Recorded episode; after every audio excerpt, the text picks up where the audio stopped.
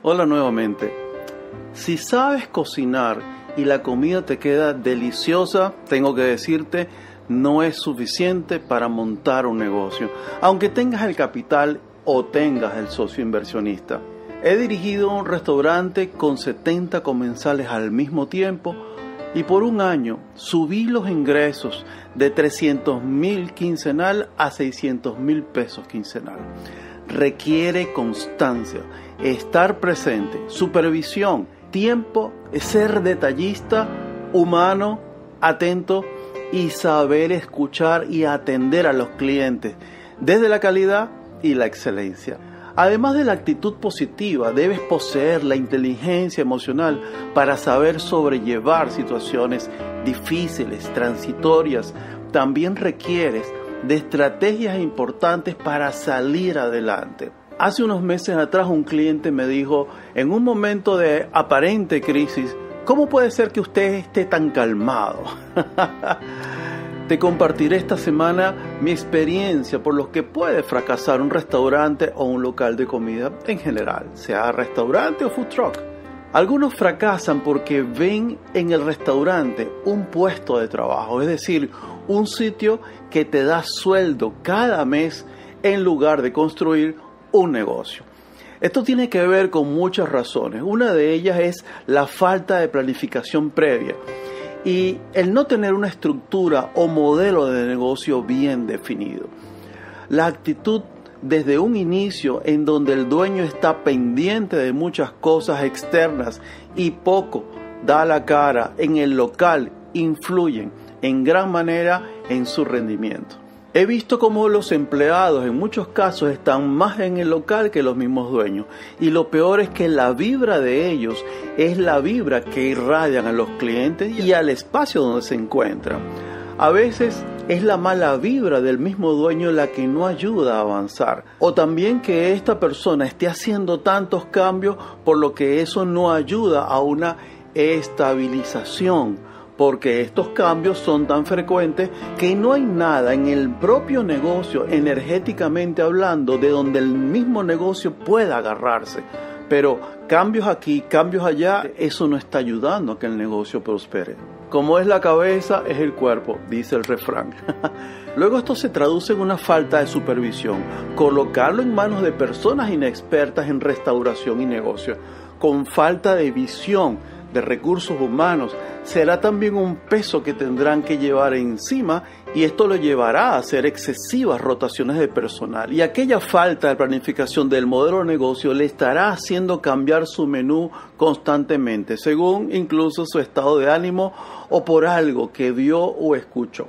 Otro error son los ingresos insuficientes para subsistir requerimos de un colchón económico mientras el negocio va mostrando sus utilidades, lo cual requiere esperar entre seis meses y un año para saber si tu negocio realmente es rentable o no. Este colchón nos permitirá sacar de ahí para pagar nómina, alquiler, insumos, proveedores, mientras el negocio se vuelve rentable y próspero, que es lo que todos queremos. Mientras tanto, tendrás que aportar dinero de tu bolsillo hasta que veas el retorno de inversión. Y si no tienes métricas, no podrás saber hacia dónde vas.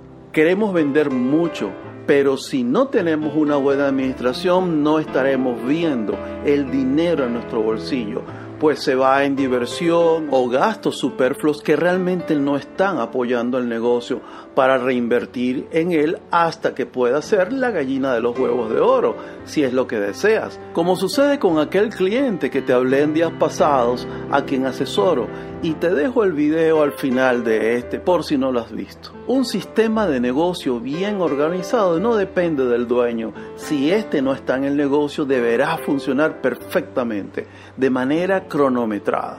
Si el dueño debe estar interviniendo a cada instante, a cada paso que se dé diariamente, implica que su sistema está en su cabeza y sus emociones y no en una hoja de ruta a seguir por cada empleado y proveedor. ¿Cuál es tu pasión? ¿Realmente te gusta cocinar o es para que haya ingresos extras en tu familia? ¿Te gusta atender a los clientes? Tu respuesta mostrarán qué es lo que te gusta hacer y eso podrá dar a entender por qué tienes tanta rotación de empleados, por qué no has hecho una buena selección de personal, por qué no tienes interés en capacitarlos o por qué el retorno de inversión es tan lento? Responde esas preguntas porque realmente son bien importantes. Un error muy común es no delegar en un gerente o encargado y al final terminas ocupándote prácticamente de todo lo relacionado con el local, lo cual evidentemente te va a traer estrés, insatisfacción, e incluso insatisfacción a los mismos empleados y no se muestra una ruta segura hacia dónde va el barco. Delegar requiere también supervisión y confianza. No se trata de entregar tareas y funciones y quedarte en casa. Si no se tiene el presupuesto para ello, un tema de fracaso de algunos restaurantes es atraer nuevos clientes, lo cual requiere un gasto monetario extra y un esfuerzo mayor en lugar de cuidar y mantener los clientes actuales, como ya hemos hablado en clases sobre fidelización. Por otro lado, ¿Para qué deseas tener 6.000 seguidores en tus redes sociales si los que van no los atiendes bien o no tienes la capacidad operativa y la rapidez para atender 5 o 10 mesas al mismo tiempo? No entiendo. de verdad que no entiendo.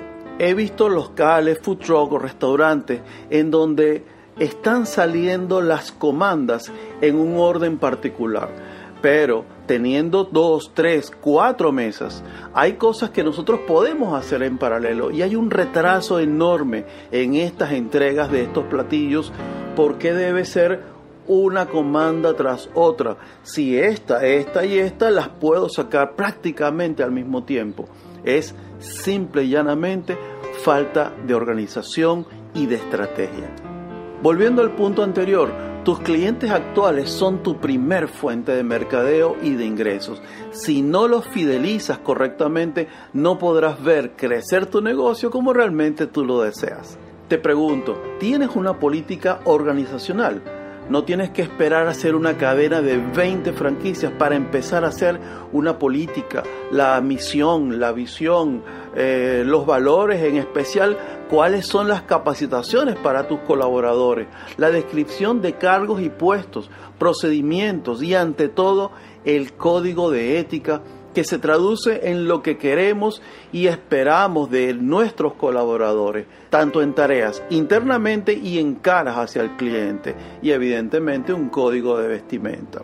El desarrollo del capital humano, como ya hemos hablado, su capacitación, el trato que les das, cómo se sienten dentro de tu negocio, el sentido de pertenencia, que se sientan parte del negocio, son temas importantes a tomar en cuenta. Recuerda que ellos son la cara de tu local, ellos son el activo más valioso de tu restaurante, ellos venden tu negocio y tu comida y enganchan con el cliente.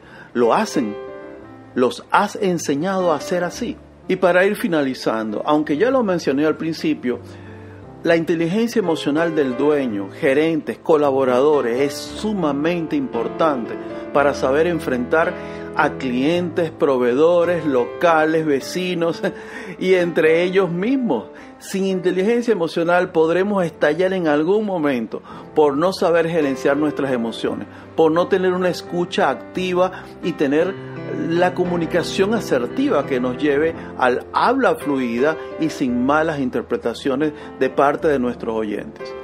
A esto se le suma la actitud de emprendimiento y vencedores, positiva y ambiciosa, pero con los pies en la tierra. Muchos empiezan mal diciéndole a sus proveedores de servicio, es que estoy empezando, soy emprendedor, y ese es un grave error pues cuando vamos al súper, vamos a pagar el alquiler o compramos una nevera, ellos no tienen nada que ver con que nosotros estemos emprendiendo o no. Eso es lo que cuesta y eso es lo que hay que pagar. a mí me ha pasado y me han pedido rebajas a cuenta de que están emprendiendo. Yo también soy emprendedor y tengo que pagar mis gastos. La actitud de emprender no debe ser derrotista, sino de crecimiento y superación. No es momento para mendigar o tener mente de escasez. Con esa actitud, amigos, no atraeremos a los clientes que queremos en nuestro local. Es una mala vibra. Esa vibración se manifiesta, es energía. Y como estemos y como seamos, entonces eso vamos a atraer, lo vamos a reflejar. Ten eso en cuenta.